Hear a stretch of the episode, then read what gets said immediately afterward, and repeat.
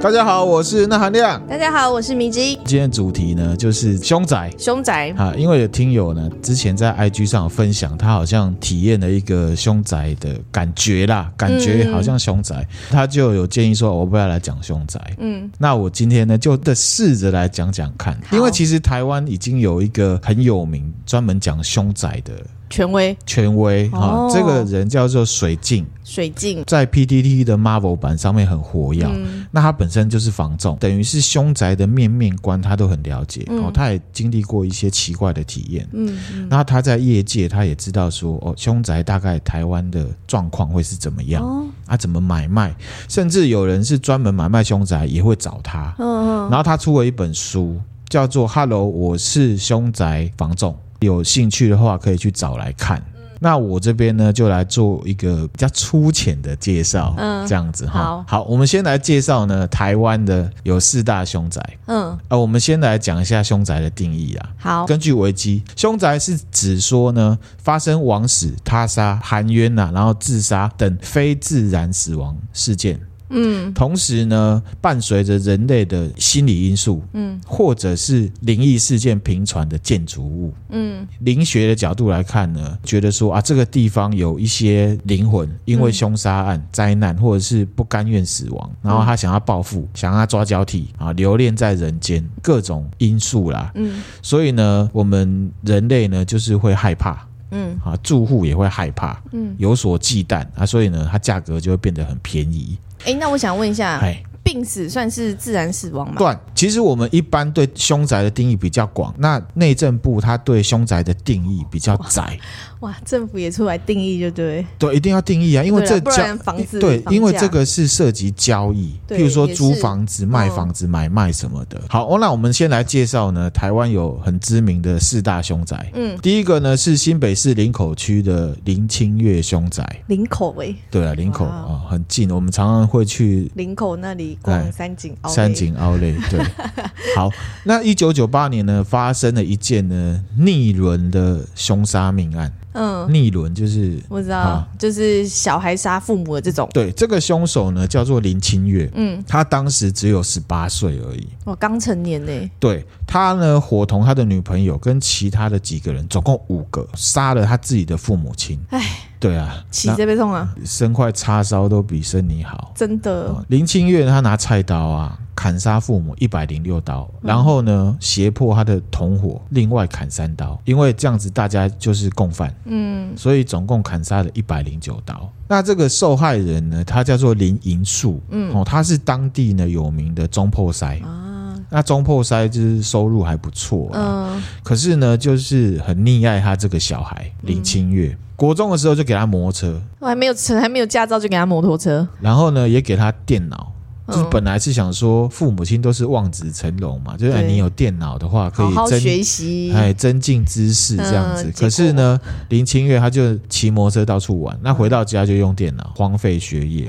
所以呢，他五专呢被退学了。还被退学，对啊，退学。然后五专就是现在的技术学院了哈，没有学生身份了怎么办？父母亲呢就让他来协助家里面这个板豆的工作。嗯嗯嗯。可是林清月他不愿意，就是游手好闲，到处玩啊。可是父母亲就是很溺爱这个小孩，给林清月呢一个月好几万块。哎，一九九八年一个月好几万块。然后他没工作，还有好几万块花生活费，就给他生活费。他们是老来得子吗？就是一般的，一般正常，一般正常，就只是很溺爱，溺爱成。一般是这样讲吗？就是慈母多败儿嘛，慈父也是一样啦。我认为，对的。那他拿这个钱呢，就跟朋友去哪里？酒店、赌场、吸毒。哎，一个月好几万块，他不够用。嗯。所以呢，他还会去兼职当这个马夫。马夫，马夫就是卖淫集团的，载那小姐去做生意。对，对啊。然后呢，他当马夫还是开他父母亲的轿车被抓，然后父母亲就很生气这样子。那后来呢，因为被抓了嘛，额外收入没有了，然后父母亲给他的钱他也不够用，所以他就会再跟父母要更多的钱。嗯，那这样子父母亲就生气啊，就说你不长进啊，而且还在他朋友面前。嗯，所以。让他觉得很生气，没面子，没面子。对，然后他就伙同了刚刚讲的，总共五个人啊，就要去杀，而且他们有个计划，就是要谋取他父母亲的财产，嗯，跟保险理赔金，无所不用其极啊。他想了很多方式，譬如说，他里面有一个朋友，好，是一个女生护士。嗯，这个林士对他林清月，他本来要借重这个护士的专业打这个安眠药，没有？嗯嗯，迷昏头，然后再杀父母，或者是制造假车祸。可是呢，这个护士他说他学艺不精啊，没有好好念书啊，搞笑哦。对，然后后来反正他想了很多种方式，他甚至还想去黑市买冲锋枪，嗯，结果钱不够，没办法，嗯、所以呢，就用最简单的方式。菜刀这样子，嗯，然后一九九八年的十月的时候啊，林清月就趁父母亲已经睡着了，他趁他睡着的时候，对，然后呢，带了其他人进到那个房间砍杀，嗯，而且当时他妈妈还求他说：“你不要砍我了。”然后他继续追杀，这样子把他杀到死。好可怕哦！哎，真的睡到一半，怎么可能想得到说我居然是被我自己儿子这样子？对啊。然后他杀死了之后呢，他就在这个身体上面打安眠药、打氰化物，还烧房子，制造一种。意外死亡或者是没有，就是被侵入嘛。哦，因为他身上都刀伤，不可能那么。对啦，也是。哎，不会有人中破塞，怎么可能做生意做到满身都刀伤？也对。对啊，可是呢，这六个人呢、啊，你知道达克效应 又来了，是不是？用在他们身上有出现达克效应？达克效应啊，就是他们觉得他们这样做天衣无缝，可是警察看起来就是犯案手法很粗糙啊。嗯。然后他们被审问的时候，供词漏洞百出啊。嗯。而且林清月指甲里面。面还有父母亲的血迹，那一下就有啦，那一下就侦破了，对啊，对，一下就侦破了。然后反正就这个案子这样子逆轮血案，而且当初还蛮轰动的。嗯，那因为你看这个现场的照片啊，现场照片很恶心，我就没有没有留了。嗯、然后这个地方后来就变成了一个凶宅，知名的凶宅，嗯、这样。所以这建筑物还在这样，还在哦。嗯，这是第一个哈。第二个呢是刚刚迷之音呢第一次录的时候有提到的，就是洪若潭。嗯嗯，哦，叫洪若潭。洪若潭，二零零一年发生的、嗯、那事情就是，这有一个企业家叫洪若潭，嗯，然后他跟他的太太呢在家里面焚化炉有没有自焚？嗯，嗯，可是他们在自焚之前啊，先把自己的三名小孩先杀死，而且把他用焚化炉烧成骨灰撒向大海。嗯，然后呢，就变成一个悬案，嗯，这样子。那这个事情大概是怎么样？就是说，这个洪若潭他是彰化二林啊，当地的有钱人。哦，然后个性很拘谨，嗯、也不太跟邻居互动，这样。嗯、而且他们一家五个人啊，是很有钱哦。他们住在呢占地三千多平的豪宅里面。哇塞，三千多平哎！对，而且这个洪若团算是十亿圣坚啊，因为定做这个焚化炉。嗯特殊规格的，对不对？我记得。对，而且他在家里面，人家会觉得说，啊、为什么你家需要焚化炉？嗯、很奇怪。而且他还希望说，呃，焚化炉的设计可以做到哈，我可以从里面关门，因为门如果没有关好的话，燃烧不完全。嗯，他还设计这样子。嗯，这事情发生之后，也有人说，其实这是洪若潭呢，他做生意失败了，哦，自杀，然后帮小孩开脱。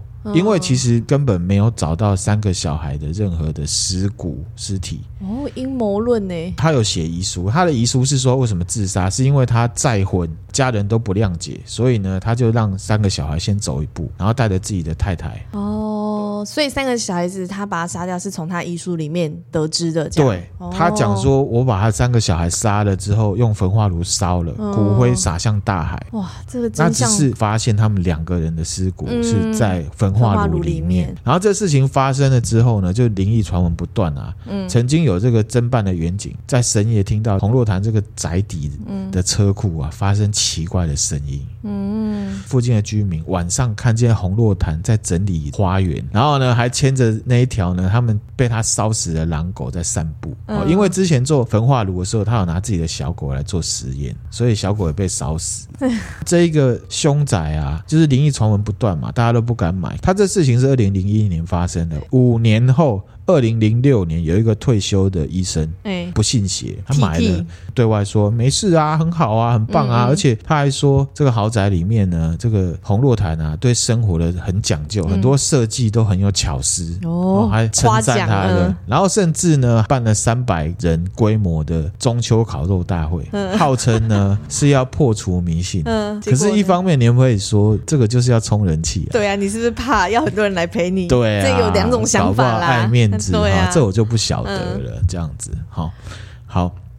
第三个的话，嘿，你要说什么？那我也好奇哦。嘿那那个医生买那房子的钱给谁呀、啊？那个房子变成谁的？因为他就是都没有人啦、啊。法律上有规定，变成法拍屋啊。所以就政府的收入这样。对啊，就法拍屋啊。哦、呃，为什么会有人去推测说洪若潭有欠钱？清查了之后有发现，其实哦，对，可能就是比如说有欠银行钱啊什么的。对，在这样过程里面，就是去有去查出来。哦，好好了解了。等于是也是用很便宜的价钱买，因为是凶宅嘛。嗯嗯、这样子好，第三个知名的凶宅呢，嗯、是二零零六年发生在花莲县吉安乡的五子命案。这个我好像有听过，之前很多名嘴好像都上节目会稍微带到。对，这个其实蛮有名，而且这个有蛮悬疑的。嗯，虽然破案，可是蛮悬疑的。等一下我讲给你听。好。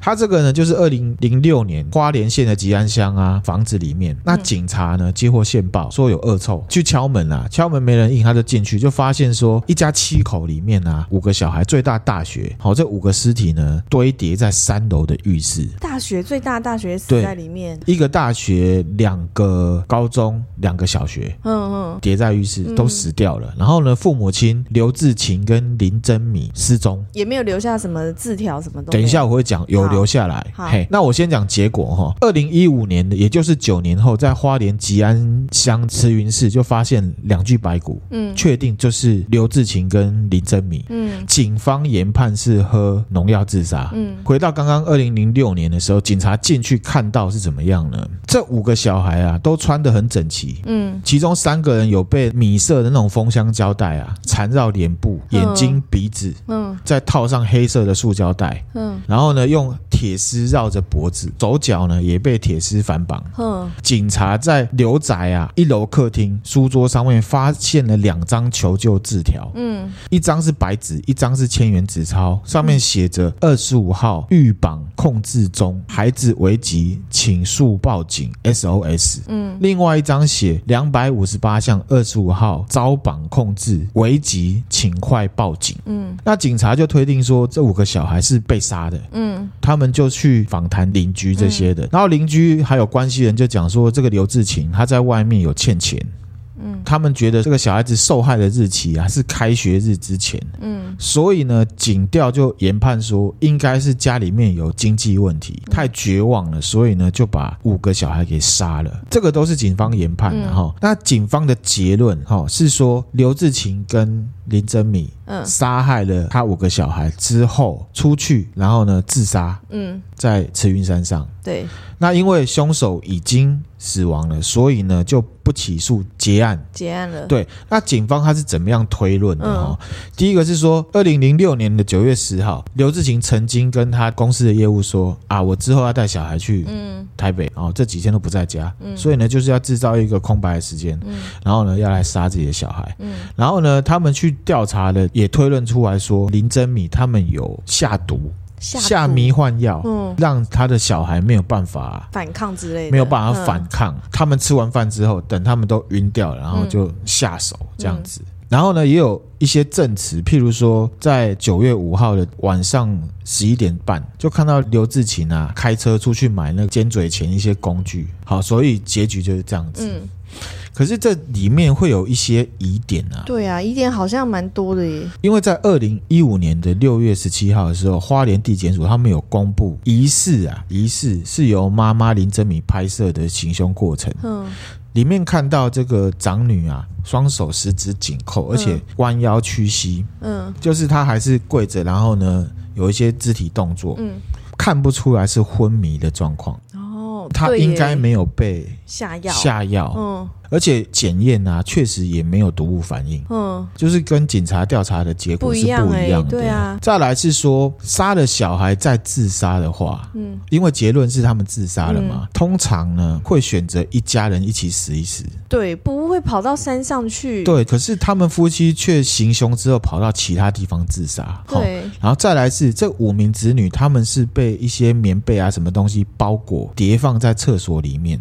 嗯，这种手法呢，应该都是避免提早被人家发现。对，因为如果你弄到一半没有收拾这个残杀的现场，万一有人来敲门，或者是各个角度看到，是不是很危险？嗯，所以他们把它集中放在厕所里。厕所里面，嗯，可是如果他们是自杀，就是要一家人一起。对，他们行凶之后要自杀的话，其实不用多此一举。对啊。再来是说刘志勤夫妻他们在钞票上面写了求救的字句。嗯。对啊，如果你要自杀，你为什么还要写这个？嗯。好像是要赖给别人，说是别人杀的，这个也是很奇怪。嗯。真的是疑疑云重重哎。再来是说刘志勤啊，他曾经在国安局工作过，怀疑说会不会跟政治有关系。啊对，然后再来就是说，警察结案的时候是说，因为他欠钱没办法嘛。对。可是呢，清查刘志勤欠的债务其实没有很多，根本没有到要杀的。哦、这样子。对。哎，你这样讲真的是。对，很奇怪，对不对？好像很真的会让人家往那边联想去，哎。是不是有杀手想要营造成父母亲杀了五个小孩之后，然后制造断点，他消失？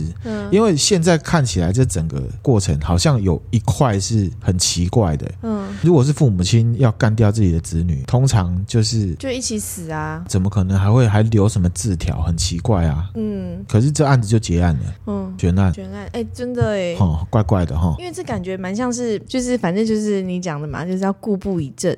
然后反正中间消失了九年，这九年很多东西可能也随着时间大家记忆模糊，或者是证据慢慢的就。不见了。对，而且他们的尸体是在九年后才找到的。对啊。然后呢，旁边有农药，就说哦，这他们服毒自尽了。嗯，可是就结案了，只能说这是已经结案的悬案，这样。嗯，号称结案，但是其实可能是悬案这样。对，嗯，然后这个地方呢，就有灵异现象，变成很知名的凶宅。哦，哈，譬如说有邻居啊，在凌晨他上完夜班回家，嗯，梦见呢门口有一个小女孩拿钥匙要开门，嗯，结果呢他有认出来五子命案里面年纪最小的小妹妹。哦，然后呢去查这个凶宅的，奇迹。鸡皮疙瘩哎！的这退休警察有没有？他的老婆在自己家门口看到一个平头的少年呢，瞪着他。嗯。他本来不认识那是谁，后来才知道说是五子命案里面的长子，哇，认出来啊，就是他在瞪我，可是他已经死掉了。嗯，这个地方呢，灵异事件频传，然后呢，凶宅的这个消息就传出去了。当时啊，花莲县的警察局长，嗯，为了破除迷信，嗯，他在一谣言这样亲自呢住了一个礼拜，结果嘞，然后他说我照睡啊，我一定关灯的啦，我不会开灯啊，这没什么好怕的。嗯，结果事后就大病一场。生病，可是你也不能说跟这个凶宅有关，啊，对的，反正就是大病一场。嗯，所以呢，这里就是一个很有名、很悬疑啊，很有名的凶宅。嗯，第四个呢，就我们之前食人魔时候有提到，就陈金火哦，那个保险员的那个，对不对？对，二零零三年的时候，嗯、然后呢，陈金火跟广德强约了女保险员到家里面，对，打他，性侵他，然后把他尸体煮一煮之后弃尸。嗯，侦破之后啊，就有人目击凶案现场有白衣女子飘来飘去的，就是他那个机车行。对，然后这机车行后来改成佛具店。嗯，对对对。上面讲的这四个都是有发生很可怕的刑案，然后有人非自然死亡死在里面，然后有一些呢就传出了一些灵异事件。对，然后就变成凶宅。嗯，然后其实台北也有一个，可是呢，有些故事很具体，有些故事不具体，我们就不要乱去散布。嗯，哦，台北市的景星大楼。哦。不是说是最凶的吗？啊、听说是这样子哈，嗯嗯、然后它位于台北市的中山区，它故事也蛮多的。那碍于篇幅，我们就不用多说。好、嗯，只是建议各位可以去看这个地方的 Google 评论。Google 评论上面就很多了，上面就很多，大家可以自己去看。嗯，好，这个就是我们要介绍台湾比较有名的凶宅。啊，其实台湾有很多凶宅啦。嗯，好，很多凶宅怎么办？哦，我们美食有很多 APP 嘛。嗯，其实要查凶宅也有很多类似的 Google 地图的服务可以去查。嗯，好，譬如说日本前一阵子就有一个很有名的叫做大岛贴鲁。嗯，哦，那你可以上去看，然后呢，如果有凶案，它上面就放一把火。然后那个火鬼火的造型吗？对，火的不是鬼火，就是一把火，然后上面会写数字。数字的意思是就是，譬如说东京区，它就一把大火，上面有个数字，你一直 zoom in，它就会散开。哦，散开，然后就会告诉你哪里有哪里有这样子，你就会发现，我靠，日本好多地方，大家可能都有去过，嗯，可是都有一些故事啊。这个大岛贴路的网站呢，我也会分享给大家，大家可以上去看。那虽然是日文，可是它有夹杂中文啊，它原则上都看得懂。嗯、台湾有纳进去，嗯，它也，你是说大岛推路里面有把台湾放进去哦？对，哇，它收集的范围好广。做这个网站的人还接受访问啊，什么什么就有名气了。嗯、然后台湾纳进去之后，尽量都把台湾发生的一些事情都是被动，就是事情发生了有上新闻，他就会把它补上去。哦，好，比方说前一阵子那个土豪哥，嘿。在 W Hotel 开那个 orgy，嗯，杂交派对，嗯、然后把人家女生给弄死了，对然后这事情也有登录在上面，嗯，可是 W Hotel 这样子就不算是凶宅，为什么？我等一下会讲。好，这个大岛铁路为什么会红起来呢？你知道吗？知道，因为前一阵子日本有一个很可怕的案件，嗯，白石龙号，嗯嗯嗯，这个网站就是因为这个案件而爆红的。是哦，因为大家就上去查说啊，这个白石龙号这案子这么可怕，到底是在哪里？然后就看到大岛铁路，然后大家就点进去看，然后。他就写的很细很清楚，然后就发现说哇，这个服务很棒，因为有的人要去日本租房子啊，干嘛干嘛的，而且日本有一个设定很奇怪，什么？这个跟我等一下要讲的故事有关系。譬如说，日本它给住宅有没有？如果这里发生凶宅，如果后来有人住进去，他没有发生任何事情，就不算凶宅，这里就洗白了。哦，还有洗白的概念，所以房仲就会透过这种方式来洗白。等一下，我讲的故事也会讲到。那我们先讲到这个大岛铁路哈，嗯，为什么红？就是白石龙号。那白石龙号案子是怎么样呢？就是说，二零一七年的时候，白石龙号他在神奈川的住处残杀了九个人。嗯，怎么杀这九个人呢？他是在推特上面找号称呢想要自杀的网友，然后就跟他说：“我可以呢帮你自杀，或者是我也想自杀，那我们一起来自杀。”嗯，以结果论啊，他被判了谋杀罪。嗯，为什么？因为检察官发现这些受害的人死前都有抵抗。嗯，受害人总共八女一男，年纪在十五岁到二十六岁之间，总之就是年轻人。嗯，年轻都年轻人哎。那他的做法就是用绳子把对方勒毙，搜刮现金。嗯，好，然后把尸体拖到这个浴室肢解，其中有八个女生，嗯，都有被强暴这样子。嗯，然后呢，死者大部分的肉啊，还有内脏都会当做垃圾把它丢掉。嗯，头啊，骨骼啊。就会放在房间的箱子里面。哇塞，好变态哦！而且还混着猫砂一起存放，可能怕发出味道这样。那这事情为什么会飙康？是因为警察他在追查其中一个受害少女的失踪案件，嗯，然后才发现说：“哇靠，白石东浩，你把这些人都杀了。”嗯，好，那白石的话被抓了之后呢？他怎么说呢？他怎么说？他说这些女生啊，在见面之前都一直说自己好想死，嗯，我就要他们来我们家一起自杀，嗯，很多人呢，到了真正要死的时候都会反抗。都会反悔，嗯，然后呢，就说我一直都知道啊，这些女生没有一个真的想要去死啊，我也没有打算跟他们一起自杀，那都是骗人的，好冷血哦。这个就要讲到哈，人是会骗自己的，而且不自知的。嗯、人在极端的情绪之下，没有都会口不择言，嗯，那脑子也会有一些混乱。对，好，这极端情绪不一定是负面的啊，好，譬如说悲伤啊、绝望、愤怒，嗯，嗯开心、快乐也是，也会口不择言。你脑子里面呢 的想法。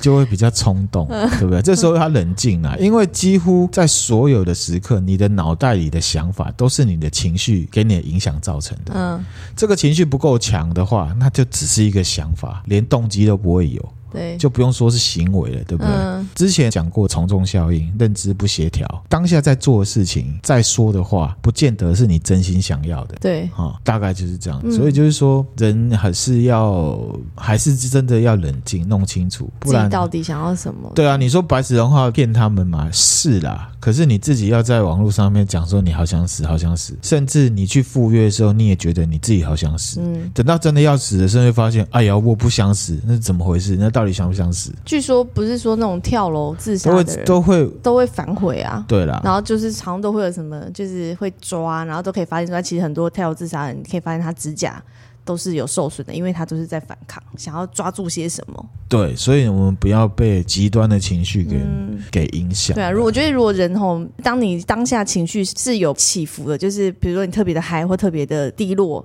嗯，都是不要做任何决定啊，不要做任何决定，就就是让自己放空，让自己冷静，先让那情绪宣泄完之后再去思考啦。对啊，譬如说很生气的时候砸墙壁，然后就觉得发泄怒气，等你气消，你就觉得哇靠，手肿起来好痛。对啊，干嘛就会后悔？对啊，或损坏了什么东西，你就要花钱去弄那个东西，多麻烦啊！对啊，好，那这个白石龙号在神奈川啊的房，二零一九年半价租出去的，有人敢租哦？啊，年轻人也是年轻人，然后房客都说很 OK 啊，没问题，待就不得死。好，所以最后那个房子是不是就不是凶宅？对啊，洗白之后就不会是凶宅了。好也是啦，这个、不然这样屋主也太可怜了吧？就是我怎么知道租给这个人？觉得不能这样弄，因为我觉得吼，凶宅就是凶宅。但如果你要讲什么？没有，只是想说，如果今天好，假设我很有钱，我有房子，然后出租了，哦、啊，我怎么知道那个房客会在那边自杀？那所以导致我这个房子之后都卖不出去，也租不出去。对啊，那、啊、不就蛮衰的？投资都有风险。好，你要这样说也是对。投资都有风险、啊，这也是自己要承担的风险。我觉得以凶宅这件事情来看的话，嗯、曾经有人在里面非自然死亡，这就是一件事实。你就是必须要让人家知道凶不凶宅，这是我们后面再讲的定义。嗯、你确实要跟人家讲。哎、欸，所以台湾没有像日本有那个规定，就是反正之后的人住没有问题，就是 OK 了。没有，有就是有这样，有就是有。嗯、好，回到主题哈，这个大岛贴图的网站我会分享给大家看的，大家自己上去查，其实还蛮有趣的，有一点是看热闹的感觉啊，原来这里也有。啊，这里也有。哎，所以如果是那里我常去这样子。所以如果是饭店的话，它它也会标判断逻辑是广义的凶宅。嗯嗯，就提醒你不要去。哦，所以如果以后如果要去日本要订饭店，可能可以先看一下。有，你上网查，我就有看到 Airbnb 订的很开心。问号大岛贴路告诉你。哇塞！类似的，就是说你可以去对照一下。所以大岛贴图现在是很有名啊。对我再分享给大家上去看看台湾也好看哪里都可以。确实哦，现在好像 Airbnb 是凶宅的一个出口哦。对啊，反正外国人来，反正他住也住没几天。对啊，有的人也不在意啊。对啊，反正也在房间的时间也不多，房子里的时间不多，你就出去玩。对。那我接下来呢，要来讲一个呢，我在 PTT 上面看到，嗯，好，这个人他是台湾人，可是他有朋友是日本人，嗯，他们在聊天的时候呢，听到的。那这事情就是这样子，我刚刚讲说日本有一个洗白的手手法嘛，对，哦，这跟故事就有关系。这、嗯、事件的主角他在做 A 君，他没有工作，另外一个朋友呢 K 君就帮他找了打工机会，因为 K 君的叔叔他是在房仲工作，哦，然后呢介绍了一个工作让他去做，嗯。让他去住凶宅。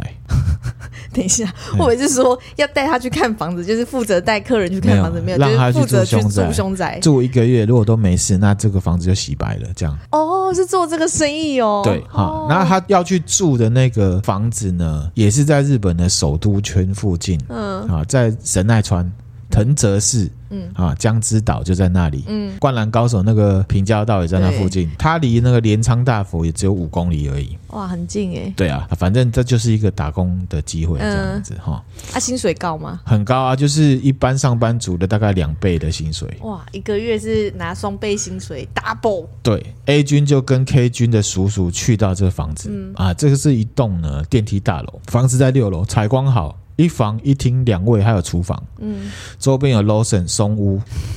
生活机能很赞，嗯，原本的售价是三千五百万日币，嗯，好，现在只要卖一千一百万日币，打到骨折，欸，对，所以呢，他现在的任务就是呢，住进去没事洗白，他就可以用原本的价钱去卖，就是又可以再恢复三千多万这样去卖，对，哦，好，那这个房仲啊，就把钥匙交给 A 君，对，叮咛了一句，如果晚上没有约人来家里的话，不要随便开门让让人家进来，这样子，嗯，就这样讲。那 A 君进的房间，那一般。人都这样嘛？你搬新家有没有？通常就是会欣赏这房子，对啊，到处看啊。对，然后呢，会过几天享受这个房子的生活，嗯、因为这房子条件很好，很好这样子。嗯、过了几天呢，啊，因为他也没有工作，所以他是早上会找工作了，而、啊、晚上就是过正常年轻人的生活，嗯、看电视、打电动、吃宵夜什么的，嗯、反正就是在这个很棒的房子里面度过。嗯，几天之后，有一天晚上啊，就门铃就响了，嗯，啊，然后 A 君呢？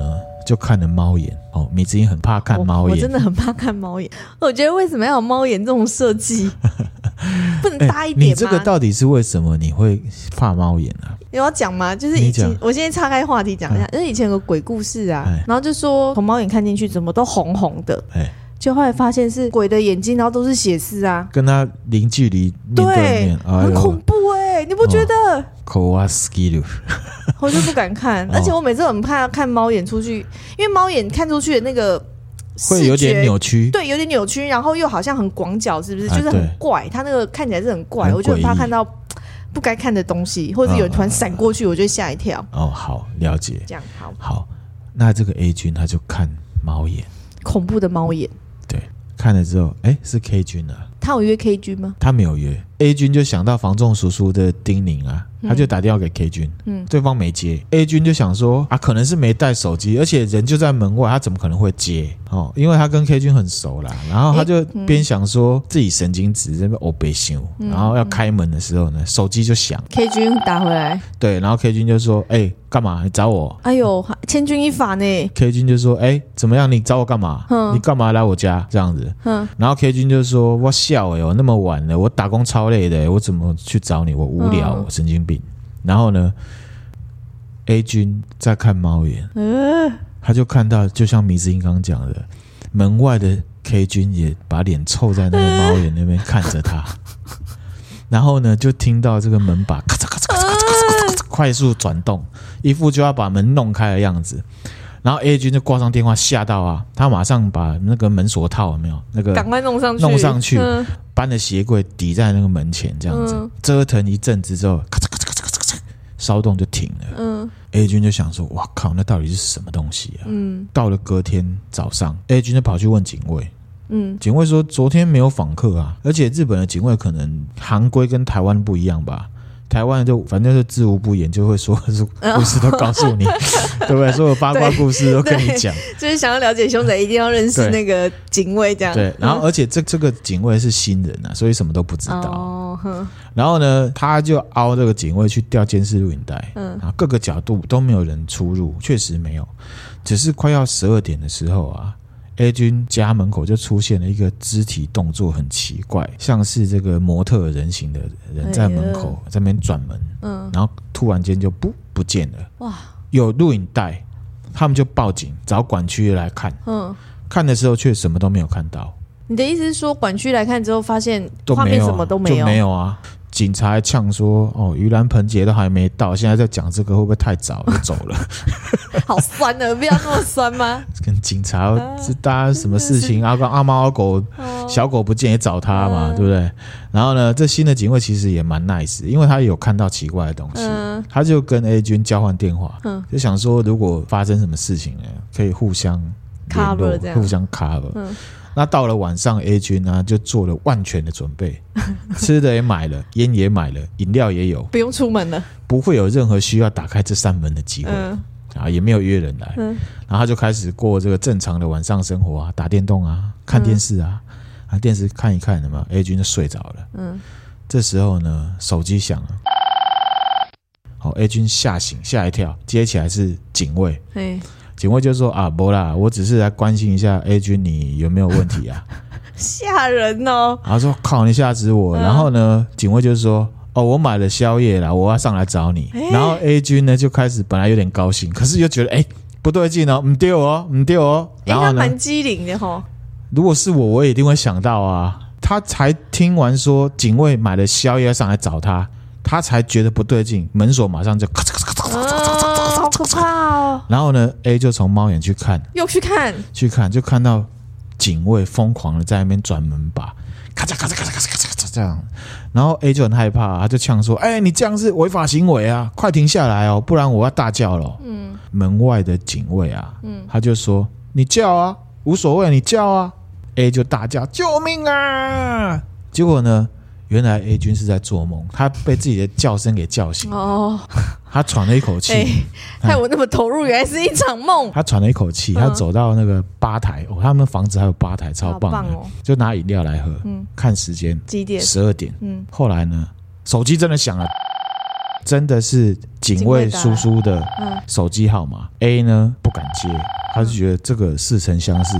我鬼片也是看很多了。嗯，这你不要弄我，这个我不能接。嗯，还没有接之后，有没有电话就停了。嗯，然后门把就咔嚓咔嚓咔嚓咔嚓咔嚓又来了，跟梦一样。对。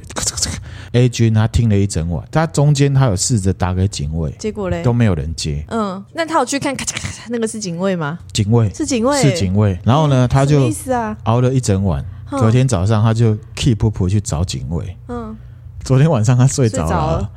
他们又调监视录影带来看，嗯，又是那个假人很诡异的在那边转嘛，转了一整晚。所以他们透过监视器去看的，并不是警卫的外貌，这样是假人，是假人。对，这次 A 君比较聪明，他用手机翻拍。嗯，哎、欸，我找人来看都没有，然后呢，我现场看有，然后我翻拍，嗯，翻拍，哎、欸，有，确定。然后呢，他就要往警察局的路上，他打开手机要检查这个影片，影片不见了，可是有一条讯息，嗯，我今晚一定要进去。这个很难应付，很难对付哎，他又可以模仿别人的外貌，然后又可以控制你的手机。然后后来这个 A 君他就不干了，不到一个月，所以这栋没有洗白，没有洗白成功，太凶了。他就去问那个房仲，他说这这个是什么？这栋房子就是有一个年轻人，嗯，在那边跳楼自杀。哎呦喂啊！然后呢，他有领到薪水，可是那个薪水他就拿去这盖花很多钱。这就像是你辛苦的赚钱，然后赔了健康，你就拿赚的钱去医疗费的概念。对啊，白赚了啦。对啊，算了啦，不要那么白目啦，这种钱。今天呢，我们讲的上面呢是在讲凶宅，可是我们没有着重在灵异体验的部分，只有 PTT 这个故事。这个这个蛮猛的，因为我觉得凶宅难免有点敏感啊，因为你随便号称人家是凶宅，人家会生气。嗯，你刚前面讲四个。哦，可是那个是确实大家都知道里面发生的非自然死亡事件啊。好啦，而且我觉得如果有一些想要知道更专业、更细节，大家可以去看那个水镜先生。嗯，他在 PTT 上面就很多了，然后他还有书，嗯，然后甚至还有很多的人去问他，就是我要买卖凶宅，那要知道一些什么 know-how，嗯，这样子，大家有兴趣呢，这也是有一些专业知识在里面。对，大家有兴趣可以去找哈。好。那我们今天分享的内容就到这边了。那下集呢，嗯、我会讲我之前有录过的一集，可是因为语气太差了，嗯，所以呢，以我就把它当成下集录完提供给大家。嗯，那其实听友啊，有建议我来做凶宅的时候呢，嗯、我就本来想说，哦，那我就把那集更新出去就好了。可是后来想想，这样子不太。